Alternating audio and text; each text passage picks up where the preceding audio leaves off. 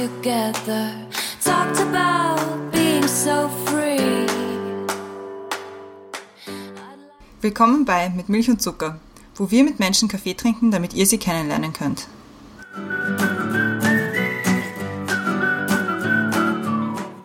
Willkommen zurück bei Mit Milch und Zucker. Neue Woche, neue Folge. Mein Name ist Christiane. Im Zoom-Fenster über mir ist wieder die Brenda. Hallo Brenda. Hallo Christiane. Wie jede Woche. Und im Zoom-Fenster unter mir ist auch wie jede Woche unsere heutige Gästin. Und zwar ist das heute die Doro. Hallo Doro. Hallo Christiane. Freut uns sehr, dass du da bist. Damit die Leute auch wissen, wer du bist und mit wem sie es zu tun haben. Das ist nämlich eine ganz, ganz großartige Persönlichkeit, mit der wir es heute zu tun haben, wenn ich das so sagen darf stelle ich dich ganz kurz vor. Du bist ursprünglich in Linz geboren, also aus Oberösterreich, hast zwei erwachsene Kinder und lebst seit vielen Jahren in der Steiermark. Und du lebst auch in einer Wohngemeinschaft gemeinsam mit Mulham, der ist aus Syrien, den hast du bei dir aufgenommen. Was ich besonders beeindruckend finde, ist, dass du die letzten Monate äh, warst du in Griechenland, warst in Karatepe in einem neuen Lager, hast dort mitgeholfen, hast 2020 den Ute Bock Preis entgegennehmen dürfen und bist auch sonst wahnsinnig, wahnsinnig, wahnsinnig engagiert in allem, was mit Flüchtlingen zu tun hat, was mit Refugee Assistance zu tun hat und so weiter und so fort. Und nachdem ich da aber nicht zu viel ins Thema vorgreifen will, übergebe ich jetzt an die Brenda, die das Thema erklären wird. Also wir haben ja ein bisschen länger gesucht, wie, wie, welche Überschrift wir dem Thema geben. Und wir haben den, die Überschrift dann gefunden, Choose Love, warum wir Menschen in Griechenland nicht vergessen dürfen oder wie können wir wirklich helfen. Und wir wollten halt heute mit dir reden, wie es wirklich in den, in den Lagern in Griechenland ausschaut und vor allem, was die Menschen dort brauchen und was wir tun können dafür. Weil ich glaube, also ich habe deine Berichte gesehen auf Facebook und ich glaube, die Bilder haben wir alle schon gesehen und das ist echt das Schlimmste und das Unwürdigste. Aber ich glaube, die wichtigere Frage ist, was können wir tun hier? Aber bevor wir ins Thema gehen, starten wir mit den Questions to Go und die Christiane hat die erste. Ist die bereit? Ja. Logik oder Bauchgefühl?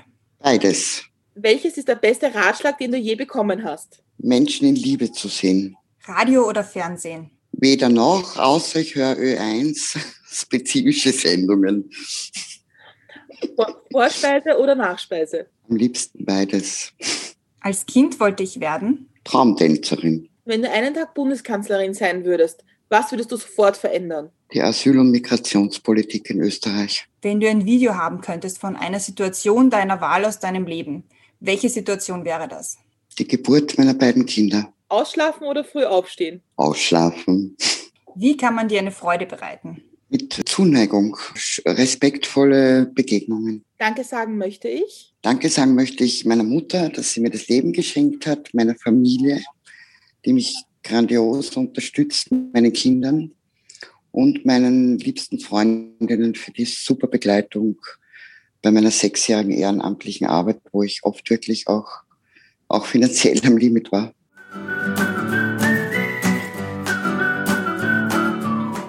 Questions to go gemeistert, würde ich sagen.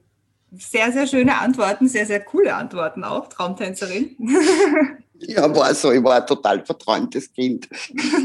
Deswegen starten wir gleich mal mit unserer ersten Milch- und Zuckerfrage und starten mit unserem Gespräch. Und zwar unsere erste Frage ist, was ist oder war ein guter Kaffee für dich? Ein guter Kaffee ist meistens dann, wenn man ihn gemeinsam mit jemandem trinkt oder mit mehreren Menschen, die man schätzt, wo man sich was zu sagen hat. Eine Zigarette dazu, trink, Kaffee trinke ich gern mit Menschen, wie bei uns zu Hause mit Mullern natürlich und meinen Kindern, dann Freundinnen und Freunden und die mich auch darauf hinweisen bei dem Kaffee, dass es auch noch andere Themen als Refuge und Asyl gibt. ja, also ich, ich, du sprichst da, ja, also die Christiane ich waren ja 2015 sehr engagiert im, in Dreiskirchen und auch in einem Flüchtlings, äh, einer Flüchtlingsunterkunft in unserem Bezirk. Und man taucht irgendwann in das Thema ein und kommt nicht mehr raus. Und ich finde es total wichtig, dass du sagst auch, dass man manchmal wieder dieses Wachrütteln braucht, dass man sich auch nicht selbst verliert. Mhm, genau, sehe ich auch so. Und dafür sind auch äh, gute Wegbegleiterinnen wunderbar geeignet. weil die sagen einem das natürlich in Liebe und in einer Art und Weise, wo man das sofort auch umsetzen kann. Aber fangen wir von vorne an. Also ich, wir haben uns ja eigentlich virtuell kennengelernt 2015 über eine gemeinsame Freundin, die uns verknüpft hat in unserer Unterhilfe damals, weil 2015 war schon spannend am Anfang, weil wir alle nicht gewusst haben, wie wir tun eigentlich. Und ich glaube, das war total wichtig, dass man sich vernetzt hat und so. Und da hast du auch begonnen, dich zu engagieren. Wie war so dein Weg in die, in die Flüchtlingshilfe 2015? Ich habe mir eigentlich vorher schon begonnen zu engagieren, 2014. Ich bin ja eigentlich Keramikerin und da habe ich in der Südsteiermark gelebt. Und da hat mich ein Freund, äh, der ein Lokal gehabt hat, in Leibniz angerufen, warum ich nicht gekommen bin zu seiner Einladung. Es sind Flüchtlinge gelandet in Leibniz und er hat für die gekocht. Habe ich gesagt, ja, ganz einfach, weil ich nicht so Facebook-affin bin, war ich damals auch nicht habe meine Tochter ab und zu schöne Fotos meiner Keramikobjekte auf Facebook gestellt, aber ich selber hab's, äh, ich habe dort in einem großen Haus mit einem großen Garten gelebt und meine Keramik gehabt, die war nicht so Social Media. Und dann habe ich gesagt, ja, was können wir tun und so. Und dann hat er gesagt, na ja, man kann die dort besuchen in dem Haus, wo die untergebracht sind. Das habe ich dann gemacht, gemeinsam mit meinem Sohn und seinem Freund. Und so ist es losgegangen. Da habe ich dort dann einen, einen Vater kennengelernt mit vier Kindern. Der, die Mutter ist in Moldawien verhaftet worden bei der Flucht nach Österreich an der Grenze. Und da habe ich mich dann begonnen zu engagieren und die Geschichte hat sehr schön geendet und hat auch mit dem geendet, dass äh, die anderen Menschen auf der Flucht in dieser Unterkunft natürlich ihre Bedürfnisse dargelegt haben und ich mir gedacht habe, Marke, bitte, uns geht so gut und wenn die einen Deutschkurs wollen oder ein paar Lebensmittel brauchen, das ist doch keine große Sache das war sozusagen der Einstieg. Ja. Und wenn du jetzt an den Einstieg zurückdenkst, also ich, ich sehe es ein bisschen mehr durch die Brille, wie es bei uns war, denkst du dir heute, Wahnsinn, was ich gelernt habe eigentlich? Ja, unbedingt auf zwei Ebenen, nämlich von durch die Arbeit. Also da möchte ich mich auch wirklich bei allen Wegbegleiterinnen bedanken. Da waren super Leute gleich von Anfang an dabei, weil es braucht ja viel für unsere Arbeit. Ja, es geht ja nicht nur um die Menschenbegegnung und um die Menschlichkeit. Es ist ja immer verbunden mit Menschenrecht auch. Das ist total wichtig. Auch ein großes Danke diesbezüglich an meine NGO-Kolleginnen, die Kolleginnen von Fairness Asyl, mit denen ich lange gemeinsam war, bis äh, Unterstützerinnen sehr liebe diesen Verein eben gegründet haben, wo ich jetzt bin. Dann auch ganz groß das Danke an die Asylkoordination, an den Herbert Langtaler und an den Lukas Galleitner und an die Diakonie, den Christoph Riedler. Also von denen habe ich auch wahnsinnig viel lernen können. Und last but not least natürlich auch von den Menschen, mit denen oder mit und für die wir arbeiten, weil die, also man erkennt dann oft auch die eigenen Grenzen oder auch die eigenen Denkmuster, ja. Und äh, ich, ich konnte einfach auch so wahnsinnig viel über andere Länder, über andere Kulturen noch zusätzlich lernen und auch menschlich, ja, weil es ist große Herausforderung gewesen, immer wieder, vor allem weil ich ja hauptsächlich mit Jugend gearbeitet habe und doch schon ein älteres Semester bin, wenn ich einmal so sagen darf, und da natürlich auch große Herausforderungen waren von ja, Deutschkurse besuchen. Die Leute haben alle am Land gewohnt. Das hat eine irrsinnige Pünktlichkeit haben müssen, weil, weil die Zugtickets nach Graz gesponsert wurden und die Leute natürlich schwer traumatisiert sind, Riesenverluste haben und die Jugend dann in der Nacht gemeinsam, weil sie nicht schlafen können, gekocht hat und Karten gespielt hat oder was auch immer mit ihren Familien telefoniert hat. Und acht habe ich dann runterfahren müssen. Also das wollte ich, aber das habe ich gemacht, an die Türen geklopft. Und das hat dann nach zwei, drei Wochen super geklappt, aber braucht halt alles Nerven. Ja, und da habe ich aber auch immer die Wertschätzung trotz dieser wie soll ich sagen, Herausforderungen gemerkt und viele schöne Gespräche und viele Freundschaften haben sich entwickelt. Also bin ich unheimlich dankbar und habe ich wahnsinnig viel gelernt. Woher hast du gewusst, wo du anfangen musst? Also ich stelle mir das ein bisschen schwer vor, wenn also die Situation, natürlich haben wir alle mitbekommen, wir haben alle gewusst, okay, es wird was passieren, es werden Menschen kommen, aber es war gefühlt niemand vorbereitet, am wenigsten der Staat, dessen Aufgabe also rück, wäre. Rückblickend sage ich es vielleicht eh gut, dass wir nicht vorbereitet waren. Wer weiß, ob wir uns drüber traut hätten. Äh, äh, aber es ist so, dass die, ja, wo haben wir angefangen? Also Ich habe einfach mit dem angefangen, dass ich die Menschen frage, was sie brauchen. Ja, und das ist, glaube ich, der beste. Ich meine, das kommt jetzt darauf an, wenn man am Bahnhof in Wien gearbeitet hat, ja, da hat es eine Struktur braucht, Essen, Kleidung, ja, medizinische Betreuung. Aber bei mir jetzt, wo ich angefangen habe in dieser Unterkunft, das ist wirklich drum gegangen, die Leute waren hier, die haben ihre Karte gehabt, dass der Asyl, das Asylverfahren hier läuft. Ich habe nicht einmal gewusst, was ein BFA ist. Am Anfang muss ich das dazu sagen. Ja. Und äh, da habe ich am Anfang einfach diese Menschen gefragt, was braucht's ihr? Ja, und da sind die Bedürfnisse gekommen, entgegen dem, was die ÖVP mir erzählt sie integrieren und so. Ein Großteil der Menschen hat sofort gesagt, wir wollen eure Sprache lernen. Da habe ich dann tolle Unterstützerinnen gefunden, Lehrerinnen und auch andere Ehrenamtliche, die Deutschkurse gegeben haben in allen vier Unterkünften dann, die in meiner Nähe waren in der Südsteiermark.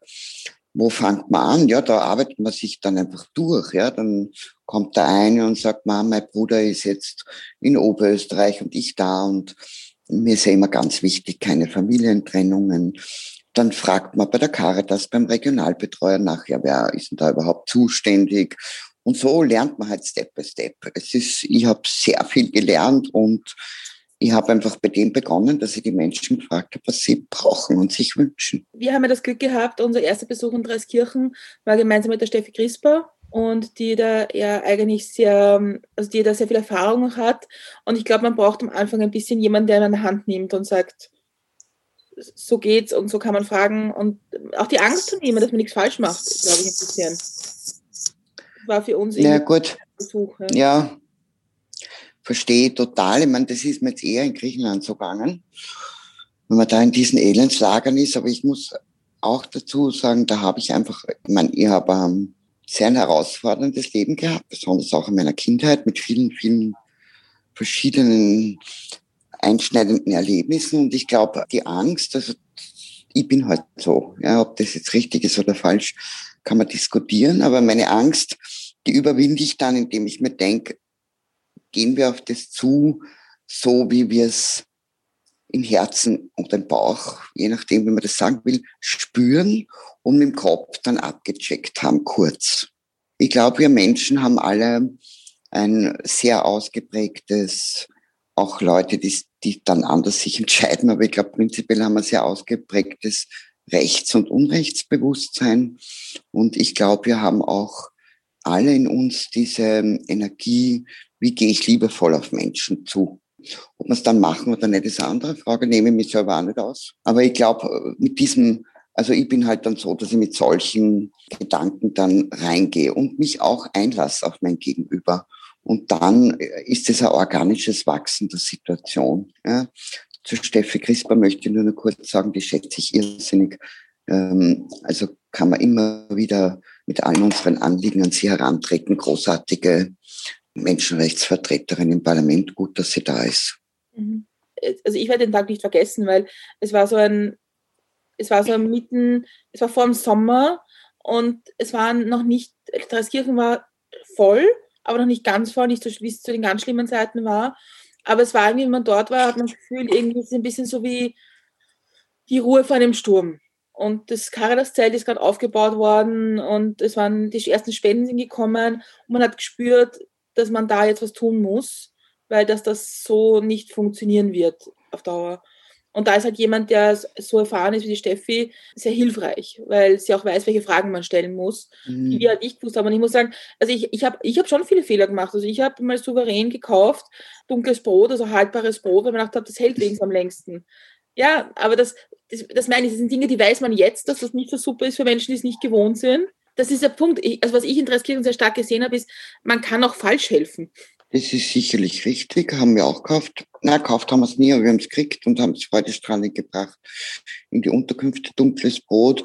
Und die Menschen auf der Flucht neigen ja dann dazu, sich ganz höflich zu bedanken und erst irgendwann in einem privaten Gespräch zu sagen, dass sie schwer vertragen. Zu den Fehler machen, also ich habe wahnsinnig viele Leute gehabt, die mir sogar Polizisten an der Grenze ins Spielfeld, wo ich sehr aktiv war, ja, die dann auf der Seite gesagt haben, schau da, das läuft so und so und so. Manchmal rebelliert man, manchmal kann man es annehmen, ist super, aber zu den Fehlern möchte ich sagen. Also ich glaube, Wir alle, wenn wir, wenn wir uns bemühen, ein aufrichtiges, liebevolles Leben zu leben, machen wir einfach Fehler. Ja. Und ich glaube, der erste Schritt ist, dass wir da selber mit uns liebevoll umgehen und quasi diese Haltung, diese verzeihende und liebende Haltung zu uns selber haben. Und dann gelingt es uns auch mit anderen. Und ich glaube, das ist ja auch etwas, was die Wirtschaftsparteien, die Neoliberalen immer propagieren, Leistung und alles perfekt und alle sind so perfekt. Aber bitte, das äh, entspricht ja überhaupt nicht der Lebensrealität. Es gibt überhaupt niemanden, der keine Fehler macht. Und wenn ich mir jetzt aussuchen kann, ob da tausend Menschen am Bahnhof stehen, die helfen, oder, äh, oder nur Leute, die keine Fehler machen, dann möchte ich von vornherein sagen, bitte die tausend, die helfen wollen und nicht sicher sind, ob es vielleicht einen Fehler machen. Weil ich glaube, so wird das Leben lebendig. Ja?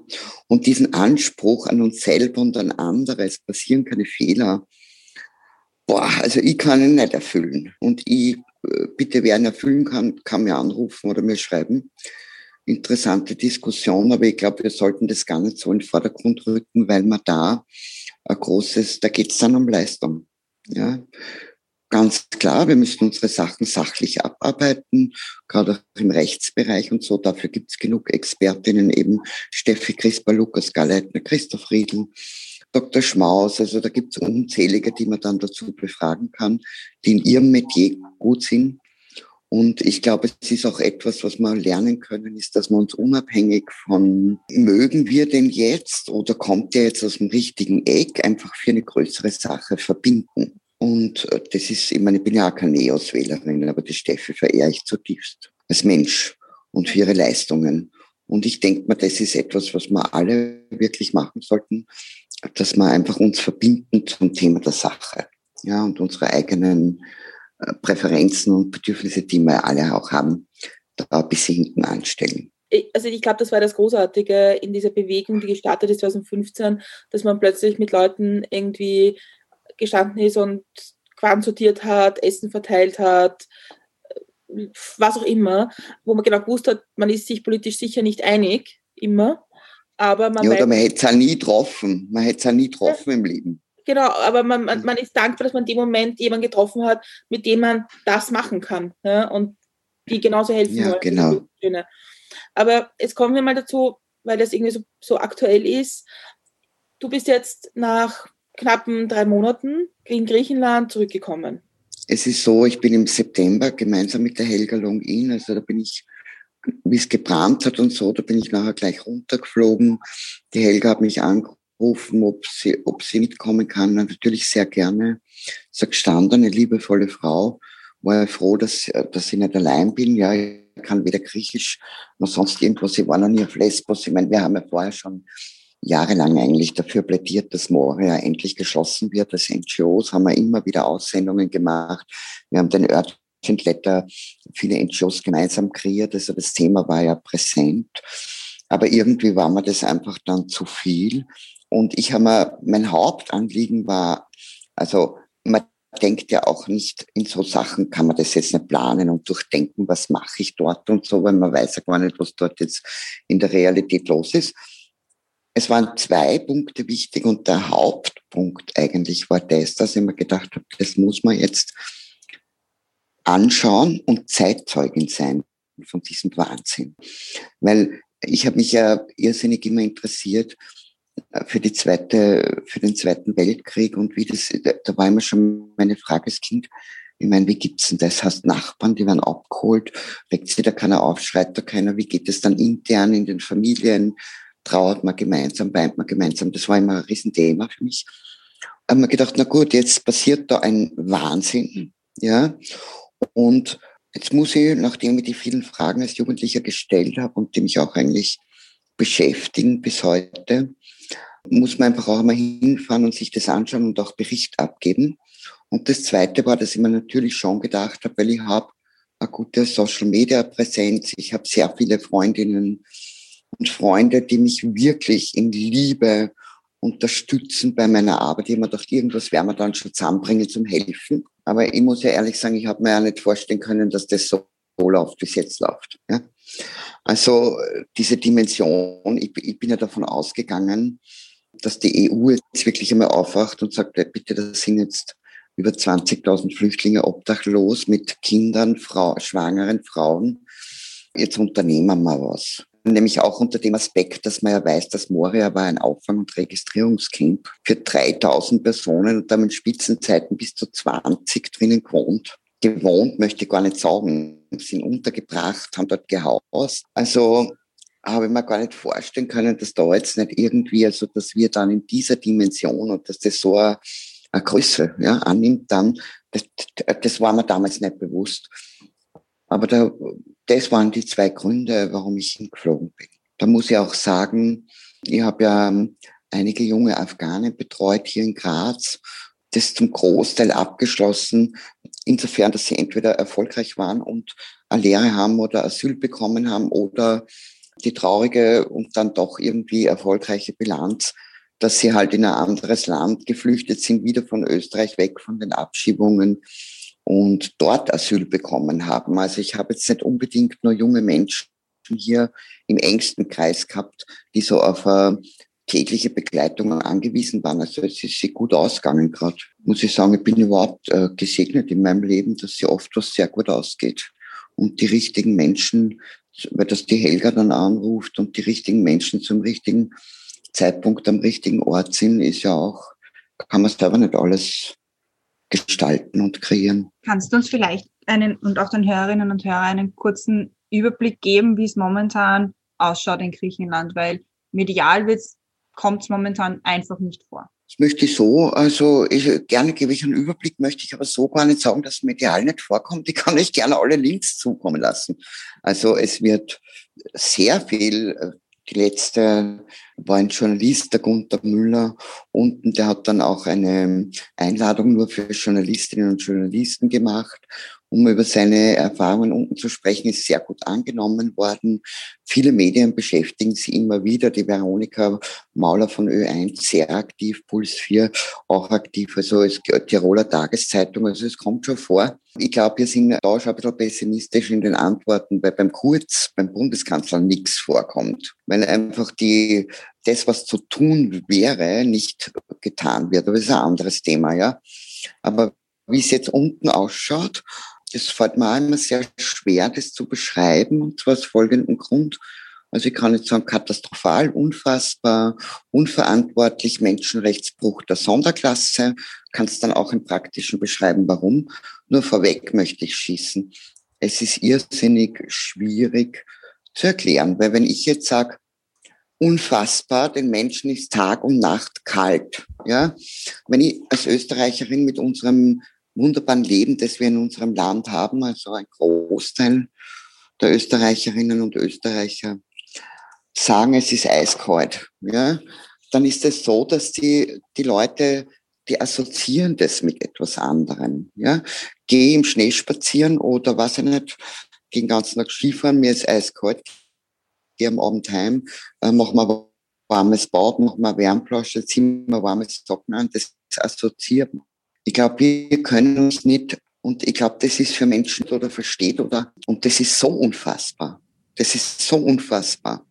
Ja, ich, ich verbreite auch immer wieder dann die Videos, die mir äh, Refugees auch seit ich jetzt zurück bin. Da, also ich habe einmal Schneeregen und Minusgrade erlebt, fast täglich Regen dort obwohl interessanterweise auch der Berichterstatter der Europäischen Kommission dort ganz andere Berichte hinliefert.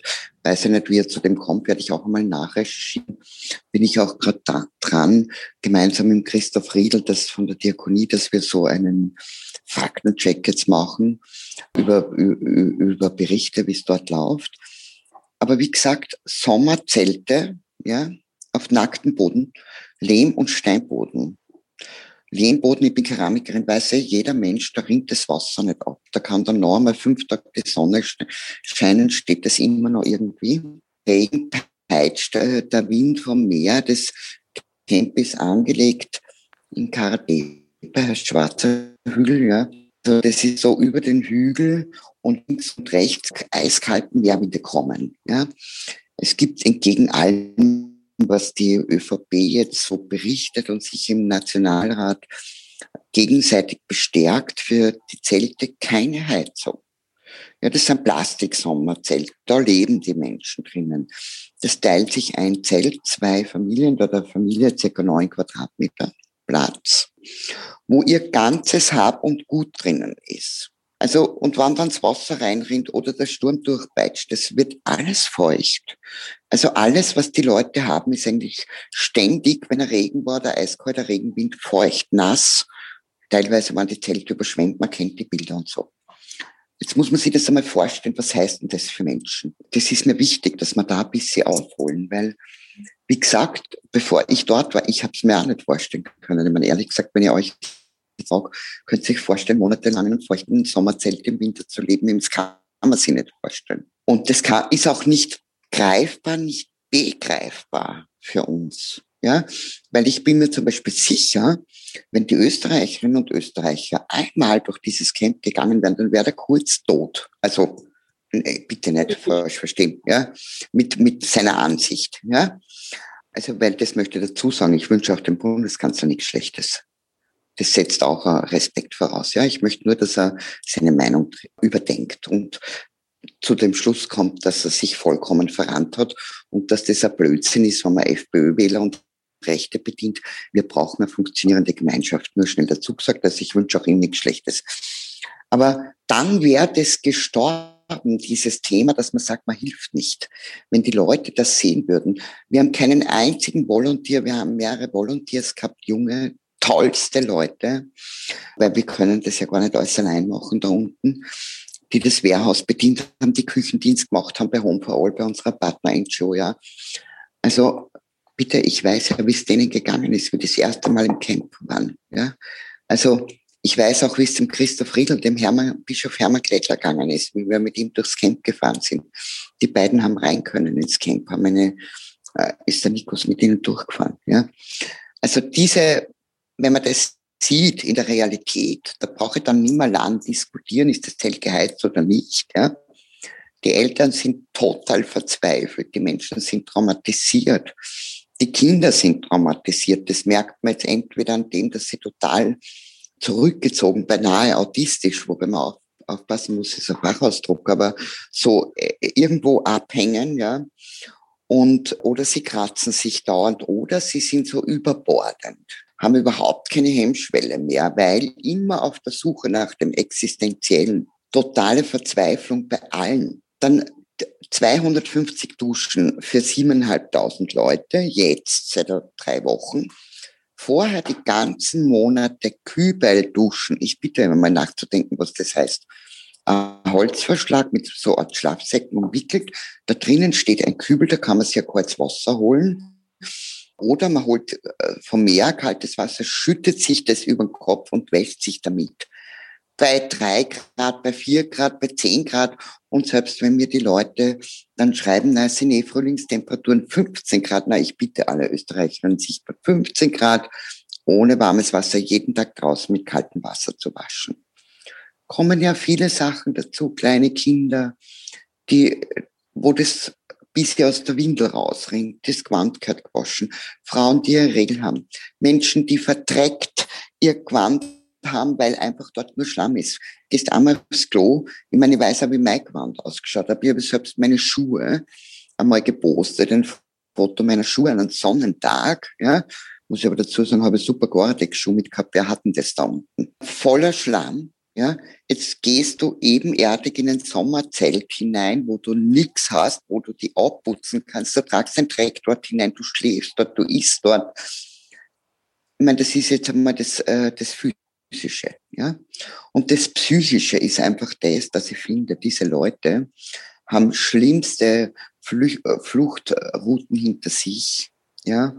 Und ich möchte jetzt auch nicht diskutieren, ob das Migrantinnen oder Asylwerberinnen sind. Ein Großteil der Menschen ist meiner Meinung nach Asylwerber, weil sie kommen aus Afghanistan und Afghanistan ist ein Kriegsland. Ja? Und auch die Syrer und so braucht man jetzt gar nicht diskutieren, aber auch Migrantinnen haben so eine Behandlung nicht verdient und darum geht's nämlich. Ja? Es geht darum, dass man auf europäischem Boden Menschen in einer Art und Weise unterbringt, wenn das hier wäre in Graz, in einem Vorgarten. Also wenn eine Familie hier in einem Vorgarten ihre Kinder unterbringt, den Winter in ein Sommerzelt, dann wäre die Jugendfürsorge da, würden sie ihnen die Kinder wegnehmen, wäre das Mords ein Tobabobo. Und dort ist das alles bewilligt, nämlich aus einem einzigen Grund. Und dieser Grund ist das Wichtigste, dass wir das in unsere Köpfe und in unsere Herzen transportieren, um Abschreckungspolitik zu machen. Also man nimmt das Leid, das ist furchtbare, unfassbare Leid und die Folgen dieses Leids. Ja, das macht was mit den Menschen. Krankheiten, psychische als auch physische. Man nimmt das bewusst in Kauf, um die eigene Ideologie zu verfolgen. Und das ist das Verbrechen. Es ist ein Menschenrechtsbruch, der einfach, und ich ich hoffe, dass sie das noch erlebt, dass diese Leute vor Gericht kommen, die das verantworten. Mir, mir bleibt ein bisschen die Spucke weg und ich weiß gar nicht, was ich jetzt noch fragen soll, aber ich kann nicht verstehen, dass all diese Menschen, die zu Weihnachten gestritten haben darum, dass sie alle vom Christbaum sitzen dürfen und, und so weiter, ja, dass, dass, dass es niemanden gibt in Österreich, der aus der konservativen Seite sagt, haben sich einfach alle mal irgendwie ins Hirn und so. Geht's einfach. Nicht. Weil ich glaube, egal jetzt, wo die Menschen herkommen, egal wie, wie jemand, also ich sowieso nicht, aber wie andere Leute politisch darüber denken, ja, es ist doch kein Zustand, dass ich so etwas passieren lasse. Ich meine, da kann ich, da, da ist, da ist immer, die, da ist immer der Punkt, da kann ich gleich die Mauern hochziehen und, und schießen, wer rüberkommen will. Das ist nicht, nicht viel anders. Ja? ja, das ist ja, Entschuldigung. Das hören wir ja nicht gern in unserem schönen Europa, aber wir sind ja immer weit weg davon. Und das ist ja schon passiert. Ich meine, das, da, da gibt es ja Berichte drüber. Ja? Und was Frontex betreibt und die illegalen Pushbacks und so, das ist ja Mauern hochziehen. Äh, der, der, das, müssen wir, das müssen wir uns klar machen. Ja? Das ist jetzt jetzt wird den Menschen verkauft, ja, jetzt sind die in dem Camp und dann äh, haben die ein, ein korrektes rechtliches Asylverfahren, was niemand weiß. Weil in Griechenland ist nicht einmal Vertrauensperson erlaubt. Man einen Rechtsvertreter, also einen Rechtsanwalt mitnehmen, na bitte, wer kann Sie einen Rechtsanwalt organisieren in so einem Camp? Ja, also ist ja ein Tamtam. Und ist alles ein Schönreden. Also wir sind ja soweit. Europa baut die Mauern hoch, hat auch schon geschossen auf Leute mit äh, Gummi geschossen. Da ist ja ein Syrer, glaube ich, was gestorben, macht illegale Pushbacks in Bosnien, vegetieren die Menschen dahin barfuß im Schnee, in der Kälte. Also auch ein Drama, ja. Und es gibt viele andere Orte, man redet jetzt kaum über Samos, Calais, das sind ja alles Schreckensorte. Ich sage immer, wo die Fratze sichtbar wird.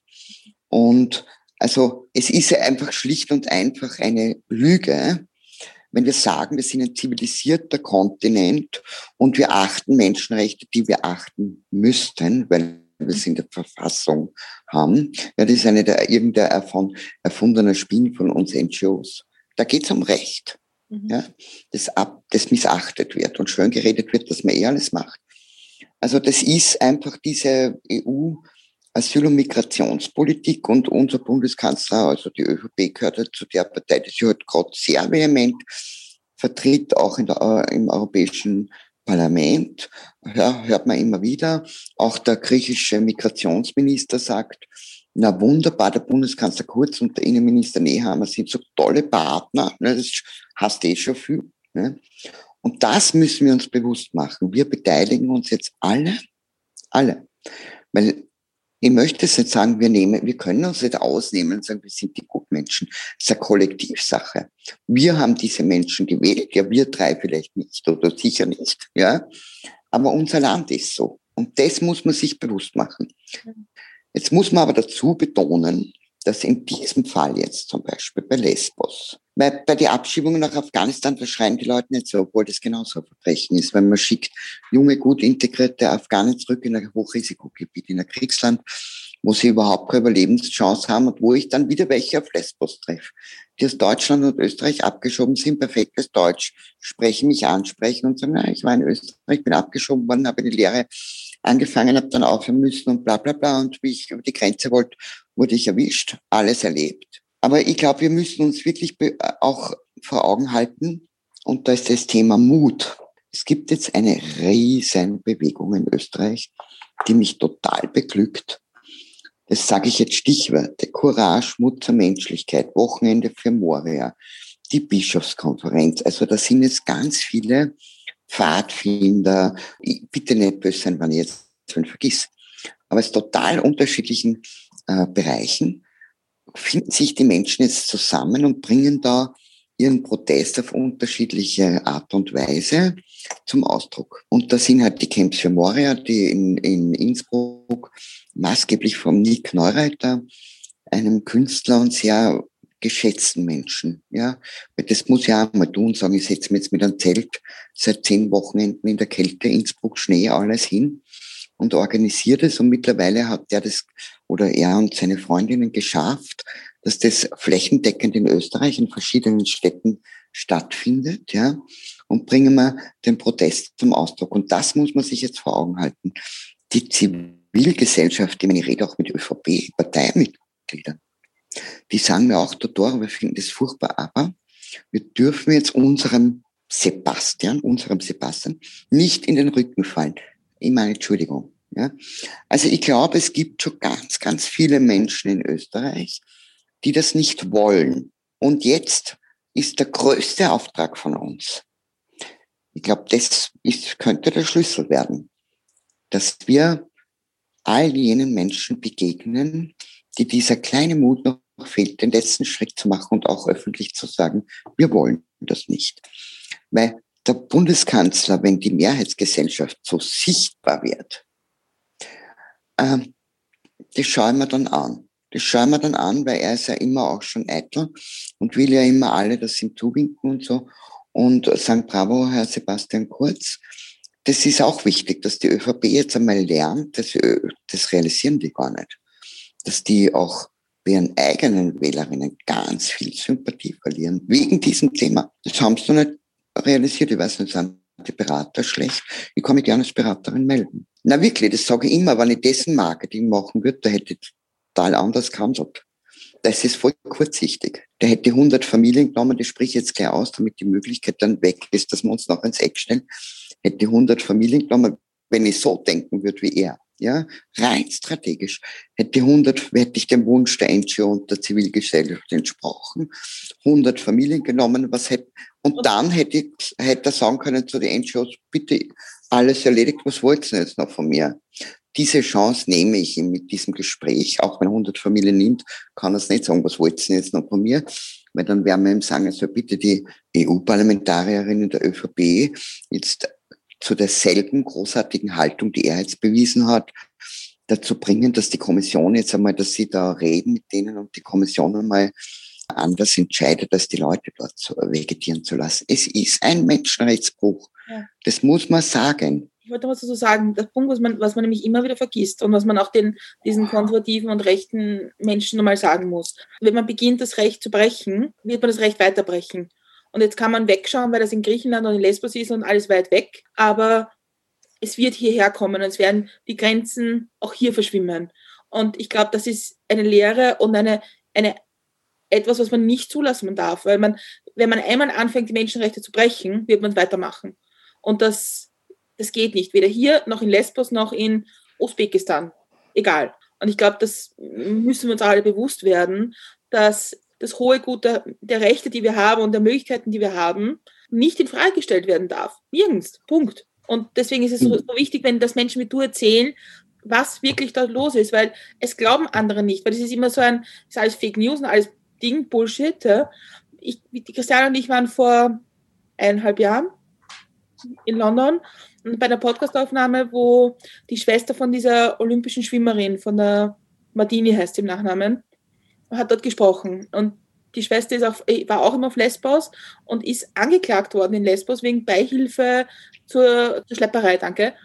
Und deswegen, weil sie geholfen hat zu übersetzen, weil sie einfach nur geholfen hat, Menschen, die angekommen sind, als Übersetzerin tätig zu sein.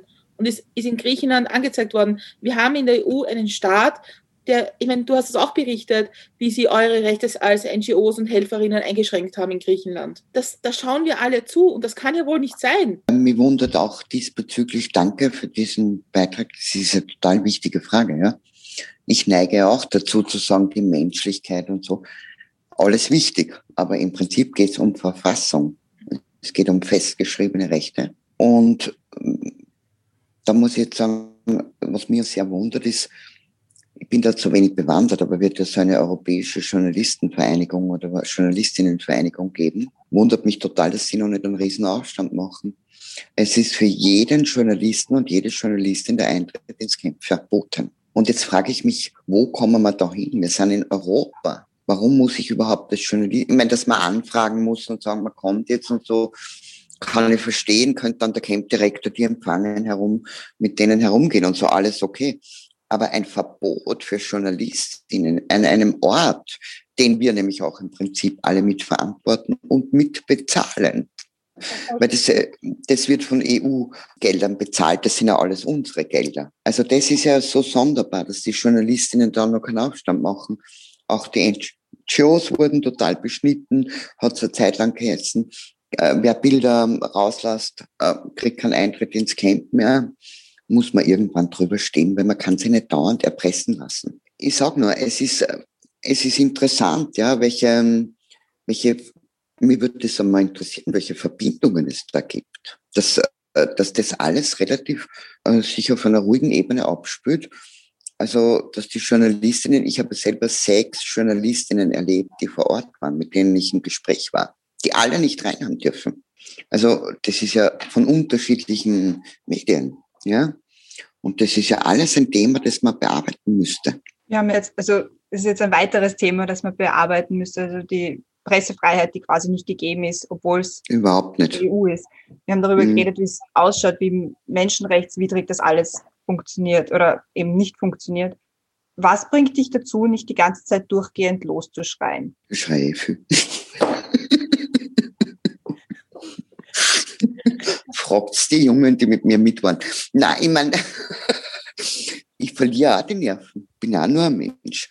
Aber was mir dazu bringt, die Themen dann trotzdem, da habe ich auch sehr viel gelernt. Die Themen sachlich, Lesson hat wer zu mir gesagt, naja, bist nicht mehr ganz so rebellisch wie früher, sehe ich ein bisschen anders. Weil jetzt, ähm, früher wäre ich wirklich geschimpft wie ein Rohrspatz, ja. Und war auch eine wichtige Phase in meinem Leben. Und jetzt äh, tue ich es halt auflisten, aber ich glaube, ich habe ich hab mir auch dank Freundinnen, vielen Freundinnen, mit denen ich da Themen äh, diskutiert habe, so, was macht man jetzt als Aktivistin?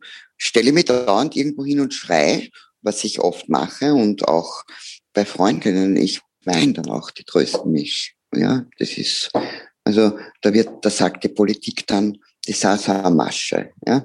Na, so emotionalisiert und keine sachliche Arbeit. Na, danke, dass ich so bin. Weil wenn ich dann nimmer wein, wenn ich ein Baby im Dreck sehe, mit ein paar dreckige Decken eingewickelt und der ein Newborn-Bag bringen darf oder muss oder wie auch immer. Ja. Also wenn man das, wenn man das als Mensch nicht so anrührt, dass ich einmal wein. Ich lache ja auch gern. Warum soll ich nicht einmal weinen? Das ist eine Emotion, die uns als Mensch ausmacht. Und wenn das dann benutzt wird von politischen Personen, die dann sagen, na, so emotionalisiert und alles, dann muss ich sagen, das sind die am Holzweg, nicht ich. Schreien tue ich auch. Manchmal gehe ich ans Meer und schreie ganz laut und dann weine ich und lasse ich das raus.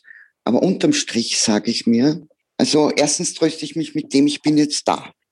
Das ist einfach ein Fakt. Und ich tröste mich auch mit dem großen Wir. Weil die Dinge, die wir da unten machen, die könnten wir niemals alleine machen. Also ich muss jetzt sagen, die oberste Priorität für uns ist die Evakuierung des Camps. Solange ich lebe, werde ich mich für sowas einsetzen. Aber man kann nicht, wenn jetzt die Leute dort eine gekochte, aber nicht nicht warme Mahlzeit am Tag kriegen, nasses Gewand haben, eine wahnsinnig traurige Situation frieren und so kann ich sagen, na gut, jetzt kann ich schon, aber bin nicht ich. Gibt es Leute, die das machen? Äh, aus Protest, da gehe ich jetzt nicht rein und da helfe ich jetzt nicht und warte, bis die Politik sich ändert. Das ist jetzt nicht meins. Meine oberste Priorität und unsere oberste Priorität mit den Menschen, mit denen ich mit den vielen gemeinsam arbeiten darf, ist, dass dieses Camp und auch andere evakuiert werden. Aber solange Not am Mann ist, helfen wir. Und warum ich da nicht schreie? Ja, weil es wahnsinnig viele Liebesmomente bei der Arbeit gibt, die mich trösten. Dann, weil ich einen irrsinnig tollen Rückhalt von meinen Freundinnen habe. weil ich auch in Supervision gehe, könntest du ein paar Sachen, weil ich über das Geschenk des Lebens dankbar bin, weil mich meine Kinder täglich durch ihre Präsenz im Leben auf ihre eigene Art und Weise extrem glücklich machen, weil mich der Mulham glücklich macht, mein Mitbewohner, äh, der, den ich nicht jetzt, jetzt gar nicht aufnehme, sondern der mit mir äh, gleich wertschätzend wie ich lebt und sein eigenes Leben aber in einer Wohngemeinschaft führt, Freunde meiner Kinder ist und ein Familienmitglied geworden ist, wenn er mir mit Videochat anruft und mir meine Pflanzen, die ich zuhauf in der Wohnung habe, die mir sehr am Herzen liegen, zeigt und sagt, dass die, zeigt, dass die alles so schön grün sind, obwohl ich wochenlang nicht da bin. Da gibt es einfach so viele schöne Momente. Drum nicht schreien und arbeitsmäßig, weil es ja nichts bringt. Was bringt's denn? Ich meine, ich kann den Bundeskanzler beschimpfen. Dann werden auch jene ÖVP-Nationalratsabgeordneten mit mir nicht mehr reden, äh, mit denen ich jetzt noch im Dialog bin oder Landtagsabgeordnete oder Stadträte oder so und Rätinnen. Und es bringt nichts für die Sache, weil die, weil die Leute, man schreien, ja, sie sagen dann mal die Arme, jetzt hat sie die Nerven verloren. Aber arbeitstechnisch geht nichts weiter. Und ich, ich bin eine Arbeiterin, ich will es abarbeiten. Ich will das sehen. Die Argumente, ich bitte ja schon seit Monaten um ein Gespräch mit dem Bundeskanzler. Ich, ich bräuchte es nicht medial aufarbeiten. Ich als Mensch möchte sehen, ich möchte mit dem reden. Das ist auch ein Mensch. Hat halt andere Einstellung als ich. Ich möchte mal mit dem reden und ich möchte mal hören, was der als Mensch sagt, wie er das argumentiert, ohne medialen Rummel, brauche ich nicht. Ich, ich würde das auch gar nicht erzählen, wenn er es nicht will. Ich möchte mal mit ihm reden. Ich möchte es mal hören. Und ich möchte meine Meinung dazu sagen. Als Frau, als 60-jährige Frau, als Mutter, als äh, Geschäftsführerin unseres Vereins, als Flüchtlingshelferin, mit allen Facetten. Ich möchte mir mal austauschen mit ihm. Aber schreien, ja, mache ich öfters, aber bringen tut es nichts, außer dass dann, das mich persönlich erleichtert. Du hast jetzt eine schöne Überleitung in unsere zweite große Frage ge gebastelt, nämlich, was kann man von dir lernen? Also jeden Menschen, auch solche, die mir emotional nicht nahestehen, habe in meinem Leben entdeckt, wenn man sich einlässt aufs Gegenüber, gibt es Momente, wo ich mir denke, ah, das schau her, ist was Neues, da muss, muss ich drüber nachdenken. Ob ich es dann umsetze oder wirklich, weil Lernen ist ja für mich nicht, wenn ich studiere, Lernen ist ja, ich sehe, was gut für die Gemeinschaft oder für mich selber transportieren kann. Also ich denke mal, was kann man von mir lernen? Menschen, die mir begegnen oder mit mir reden oder was weiß ich, oder mit mir Kontakt suchen wollen, die können das ja dann selber was ihnen gefällt, oder man kann ja auch was lernen, dem was einem nicht gefällt. Solche Seiten habe ich ja auch. Ich meine, ich bin ja ein normaler Mensch. Und die können das ja dann selber rausfiltern, was für sie, für ihren Prozess, wo sie stehen, vielleicht eine Anregung ist, was zu integrieren in ihrem Leben. So würde ich die Frage beantworten. Also ich, ich, ich, an dieser Stelle zähle ich einmal auf, was ich finde, was man von jemand anderem lernen kann. Und also ich glaube, was man von dir wahnsinnig lernen kann, ist ähm, einfach zu tun. Ne? Ich glaube, weil wie du so gesprochen hast, von dem nach Griechenland gehen und da das Zeitzeugin zu sein, haben wir gedacht, ich wäre, ich scheit, ich würde daran scheitern an diesen ganzen äh, Verwaltungsding. So, wo wohne ich dort? Wie ist das mit Corona? Da, da, da. Also all, all diesen Dingen, die es rein bürokratisch zu tun sind. Ja? Aber ich glaube, das braucht auch viel Mut und viel Kraft, einfach drüber zu stehen und das zu tun. Und ich glaube, das ist sicher, was man von dir lernen kann und von dir mitnehmen kann, dass man einfach tut. Ob es wer lernen kann, weiß ich nicht, weil das muss ja auch äh, dann, äh, ich glaube immer, wir sind immer dann stark. Also ich glaube ja zum Beispiel so, ich glaube, dass jeder Mensch Begabungen hat. Ja, jeder. Begabungen, Schwächen, Freuden, alles, ja. Und ich glaube, am schönsten ist eine Gemeinschaft, wenn wir uns gegenseitig bemühen, aber bitte, das ist meine Vorstellung. Das heißt jetzt nicht, dass ich das jeden Tag zelebriere, weil ich bin ja zerbrechlich und kann es nicht immer. Aber das ist schon das, worum ich mich bemühe, worauf ich hinarbeite. Ja, ich glaube, am schönsten wird unsere Gemeinschaft funktionieren, wenn wir unsere Gegenüber oder Menschen, die uns begegnen, in dieser Art und Weise anschauen ich sage jetzt einmal nur anschauen, wer helfen will, auch nicht jeder oder unterstützen, wer könnte übergriffig sein, alles. Aber in der entsprechenden Situation, aber mal so anschauen. Ich glaube, es ist ein Auftrag für uns alle, die wir von Liebe und gutem Miteinander und schöner Gemeinschaft sprechen, dass wir uns bemühen, aufrichtig darum bemühen, dass wir unsere Gegenüber, egal aus welchem Eck die kommen, ich meine, eins muss ich sagen, mit Nazi rede ich nicht. Das ist mir zu viel. Aber mit allen anderen, weil um die soll sich die Staatsanwaltschaft kümmern, nicht ich. Aber ich glaube, das Wichtige ist, dass wir die Menschen so sehen und versuchen, denen die so anzuschauen, dass sie die Schönheit ihrer Wesen, ihre Begabungen entfalten können. Und weil du sagst, bei mir ist es das Tun, ja, das stimmt, darum wollte ich immer schon Traumtänzerin werden. Weil wie ich meine Mama angerufen habe, die noch lebt mit 90 und gesagt habe, du, ich fliege nach Lesbos, war die erste Frage, sie ist auch ein sehr logischer Mensch. Und wo wohnst du dort und wie geht es mit Corona? Und dann bin ich draufgekommen, ah ja, das sollte ich jetzt auch einmal alles checken. Ja, das kann man dann aber abarbeiten. Weil das sind, ich meine, Griechenland ist nicht Umbukto. Ja, also das geht alles. Und das ist, hat dann alles super funktioniert. Ich bin halt jetzt so das Tun in dem Sinn, dass ich sehr schnell in der Lage bin, aber das spielt auch meine persönliche Lebenserfahrung eine Rolle, weil mich kann so schnell nichts erschrecken. Sehr schnell in der Lage bin, eine Entscheidung zu treffen und dann, weil ich weiß, die ist notwendig, und dann sehe ich mich gezwungen, dass ich es abarbeite und dorthin komme. Also wenn ich jetzt im Bett liegen würde oder im Stuhl sitze und nachdenke, okay, ich will jetzt nach Lesbos, was ist da alles zu tun? Da würde ich wahrscheinlich kapitulieren. Ich bin eher die, die zuerst die Entscheidung trifft, dann sage ich es auch schon jemandem, weil dann fühle ich mich verpflichtet und dann arbeite ich es ab. Weil in dem Wissen, dass es eh funktioniert. Aber andere Menschen haben andere Begabungen. Man muss ja nicht, das Tun muss ja nicht, ich meine, es könnten jetzt nicht achteinhalb Millionen Österreicherinnen in das Camp fahren. Also andere haben vielleicht die Begabung, jetzt eben Camps für Moria zu aktivieren. Andere haben die Begabung, E-Mails an politische Personen zu schreiben. Andere haben die Begabung, alte Menschen zu betreuen in unserem Land, was auch extrem wichtig ist für funktionierende Gemeinschaft gibt sehr viele zu tun. Andere kümmern sich um Tierschutz, andere kümmern sich um ähm, benachteiligte Kinder. Es ist so viel zu tun. Ich glaube, das Wichtige ist, dass wir einfach uns bewusst machen, wie schön das Leben in einer Gemeinschaft ist und dass wir das so wie man wie ist eigentlich ist eigentlich sehr pragmatisch. Wenn in einer Wohngemeinschaft, wie ich wohne, äh, dann kann ich nicht sagen, ja, ich, ich putze nicht, ich wasche kein Geschirr ab. Das muss funktionieren. Und da übernimmt halt jeder den Part, den er am liebsten macht oder am besten kann oder was weiß ich. Und genauso ist es in Österreich in unserer Gemeinschaft. Wir alle haben Begabungen, wir sind alle in einer Situation, wo man in meiner Mutter mit zwei kleinen Kindern kann nicht nach Lesbos fliegen. Die kann das gar nicht, weil die hat jetzt den Auftrag für unser aller Gemeinschaft, freundliche, liebevolle Wesen zu begleiten oder der Vater, ja, die Eltern oder die Großmutter, wer immer das macht.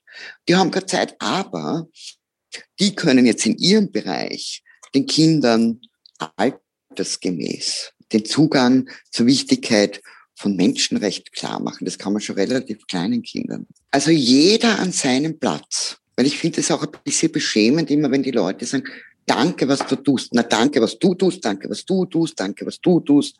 In einer funktionierenden Gemeinschaft ist es wichtig, um je, ich nenne es Konglomerat für Menschenrechte. Und ein Konglomerat kann ja nur entstehen, wenn viele kleine Teile zusammengepresst sind miteinander verschmolzen. So sehe ich das. Ja. Beim Thema, was Menschen zusammenbringt oder wie man schön und, und gut gemeinsam leben kann, spielt ja auch oft der Humor eine große Rolle. Und somit habe ich jetzt die Brücke gebaut zu unserer dritten großen Frage. Unbedingt. Und zwar ist das, was bringt dich zum Lachen? Der trockene Humor meines Sohnes zum Beispiel. bringt mich zum Lachen auch von meinem lieben Kollegen, dem Feiert, der mit mir sehr lange jetzt auf Lesbos ist und auch für unseren Verein arbeitet. Was bringt mich noch zum Lachen? Wenn ich Leute fröhlich sehe, ich, ich, ich lach, also das schönste Kompliment, das mir die Jugend in Lesbos, für eins muss man schon sagen, die sind 20, der feiert 40, ich 60, wir haben miteinander in einem Haus gelebt, ja. Ich meine, das war für alle eine Herausforderung, weil welcher 20er lebt gern dauernd mit einer Alten und welche Alte lebt gern dauernd mit äh, vielen Jungen. Ja, also das ist ja, da muss man, da lernen wir ja alle und das war eine wunderbare Zeit. Aber das schönste Kompliment war wieder ein, irgend, ich glaube, es war der Feier zu mir gesagt, und die Jungen haben dem zugestimmt, dass ich so gern und so viel lache noch. Und mir schreiben ja auch oft Menschen, mal Wahnsinn, kannst du überhaupt noch schlafen, kannst du lachen? Na super lachen kann ich. Weil das ist auch wichtig seit ich auf der Welt bin und seit viel früher, seit die Welt existiert, gibt's Elend auf der Welt. Ja, ich meine, es könnte schon geboren werden und das Baby schon nur mal noch schreien bis zu meinem Tod. Wenn ich jetzt nur mir auf das Elend fokussiere, das Leben ist ein Geschenk. Es gibt so viele wunderbare und so viele lustige Dinge. Ja, ich kann dann lachen, wenn, wenn mir jemand ein Video schickt, ein lustiges, wenn mir wer eine lustige Geschichte erzählt. Wir haben unheimlich viele Bilder und ich werde sie auf meiner Homepage dann auch veröffentlichen, wo wir auch der Freude und dem Humor ge äh, den gepflegt haben auf Lesbos. Na, ganz wichtig, sonst gehe, kommen die Depression, gehe in der Früh gar nicht mehr raus. Also ich lache gern und viel. Ich bin ein Freund von schwarzem Humor. Und das kann mein Sohn, das kann der Pferd gut. Ich lache, wenn meine Tochter mir ihre, ihr Portfolio schickt, da lache ich dann aus Freude. Äh, für die Aufnahme, für die Angewandte. Es gibt so viele. Mo ich lache, wenn ich lache sogar mit, mit, mit Betroffenen im Camp, haben wir auch Spaß gehabt. Dass wir irgendwo auf einem Stein gesessen sind und einer hat eine Geschichte erzählt und wir haben uns da kugelt. Menschsein auch. Menschsein in diesem kleinen Mikroorganismus. Eine kleine Sekunde herstellen, wo wir alle freie Menschen sind. Das ist so wichtig, sonst können wir uns ja eh einkommen lassen. Wir haben uns auch eine kleine Reise mit dir vor, zwar in die Zukunft. Und zwar reisen wir jetzt fünf Jahre in die oh Zukunft. Es ist 2026. Was ist in den letzten fünf Jahren im besten Fall passiert? Im besten Fall passiert, dass wir, also zuallererst, dass meine Kinder, sage jetzt einfach so gesund und glücklich ihr Leben leben. Aber jetzt äh, von, von meinen Arbeitsthemen her, im besten Fall passiert, dass äh, wir politisch Verantwortliche haben, die ihren, ihren Geist so weit und visionär erweitern, dass sie merken, dass dieses Konzept, wir bauen Mauern um Europa, einfach nicht funktionieren kann. Dass wir politisch, also das ist jetzt zum Thema Menschenrecht, dass diese ganzen furchtbaren Außengrenzengeschichten aufhören, dass man neue, gute Lösungen erarbeitet hat, äh, legale Fluchtwege, echte Hilfe vor Ort, nicht irgendein Blabla. Wir haben den Auslandshilfefonds um auf 50 Millionen erhöht, ist sowas, erhöht sowas von lächerlich, wenn ich weiß, dass die BBU Bundesbetreuungsagentur für ein Jahr 50 Millionen kostet, ja, wegen die paar lächerlichen neuen Flüchtlinge, die jetzt da kommen, also nicht den lächerlichen Flüchtlinge, sondern wegen der lächerlichen Situation, äh, die wenigen neuen Flüchtlinge gibt man 50 Millionen in Österreich aus, ja. Und um das äh, erhöht man dann den Auslandshilfefonds für alles. Ja. Es, es, blöde Ausrede. Also das ist meine Vision, dass wir politisch Verantwortliche in Österreich, aber auch in ganz Europa haben, äh, die das ernst nehmen. Auch wichtig, ganz wichtig, dass wir politisch Verantwortliche haben, die auch die Klimasituation jetzt endlich ernst nehmen, weil das ist auch ein großer Faktor für diese Fluchtbewegungen und wird es immer mehr werden. Und meine äh, im besten Fall passieren, äh, dass, dass wir dass die Menschen, auch ich, immer wieder unsere persönlichen Grenzen sprengen. Das ist der erste Schritt für das. Also ich, ich, ich finde es ja nicht gut, wenn wir immer nur schreien, die sollen, die sollen, ja. Äh, wenn es jeder von die 8,5 Millionen Österreicher oder wenn es nur die Hälfte sich aufrichtig jeden Tag in der Früh bemüht um das, na, das ist schneller Änderung. Also das ist meine Reise in die Zukunft.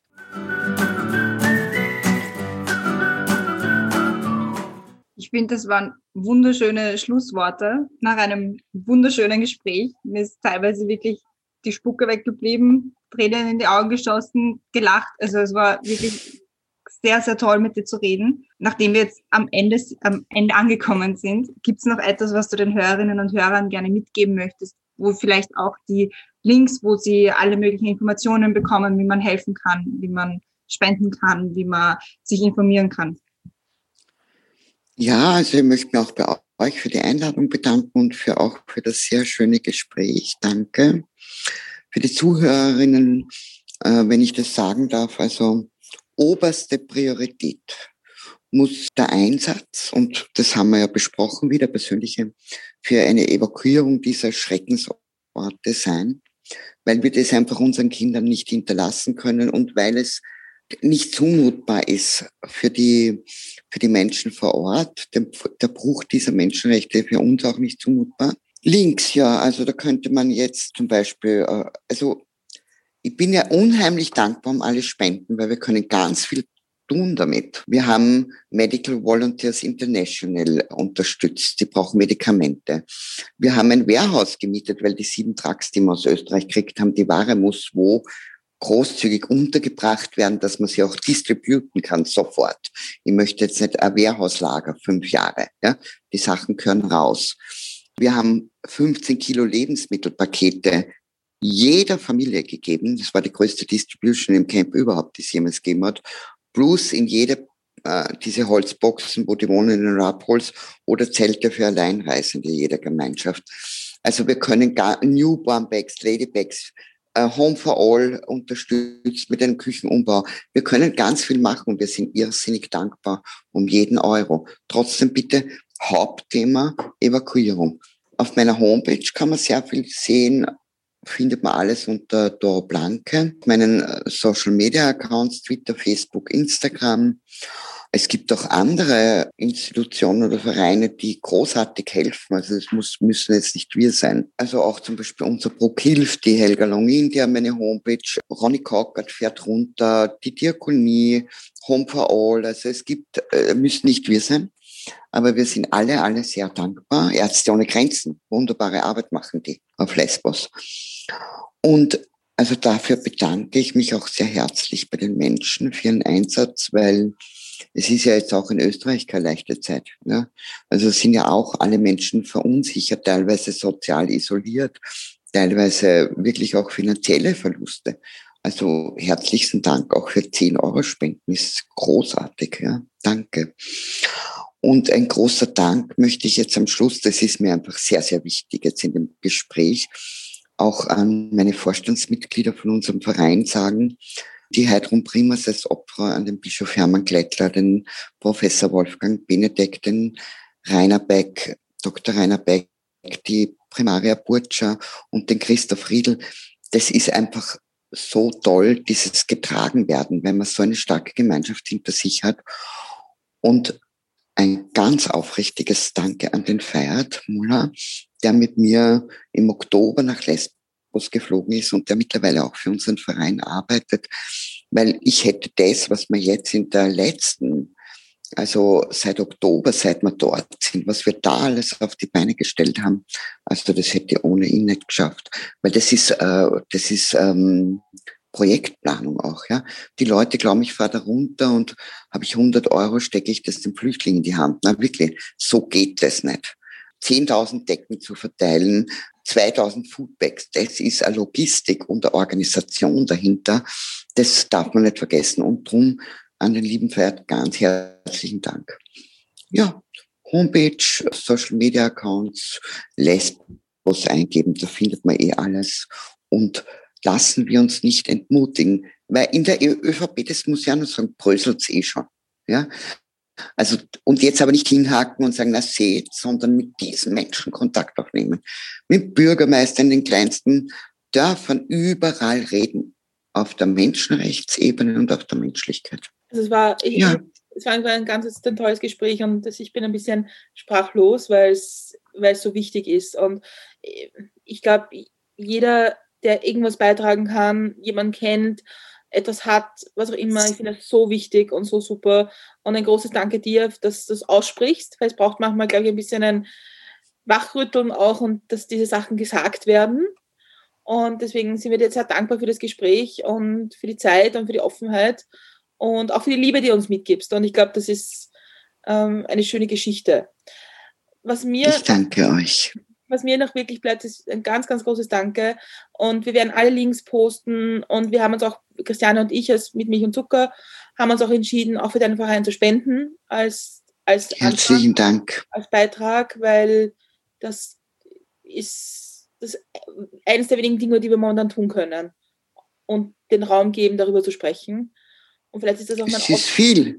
Das ist wahnsinnig viel. Bitte seid euch dessen bewusst. Danke. Ihr habt, ihr habt jetzt diese Zeit, ja, die habt ihr nicht in dem Sinn mir gewidmet. Ihr habt ihr diesem Thema gewidmet mit ganzem Herzen, dass das einen Raum kriegt, dass man wieder Leute erreicht. Also dafür bedanken, bedanke ich mich auch im Namen von uns allen sehr, sehr herzlich. Danke. Dankeschön. Sehr, wirklich sehr schöne Worte. Und steht unsere Plattform immer dafür offen, auch andere Leute, dass sie ihre Geschichte erzählen und dass wir mehr darüber reden. Also wir laden alle. Ja, werde ich euch auch Kontakte sehr gerne zukommen lassen. Und mir bleibt jetzt die aller, allerletzte Frage an dich. Und zwar, wie trinkst du jetzt deinen Kaffee eigentlich?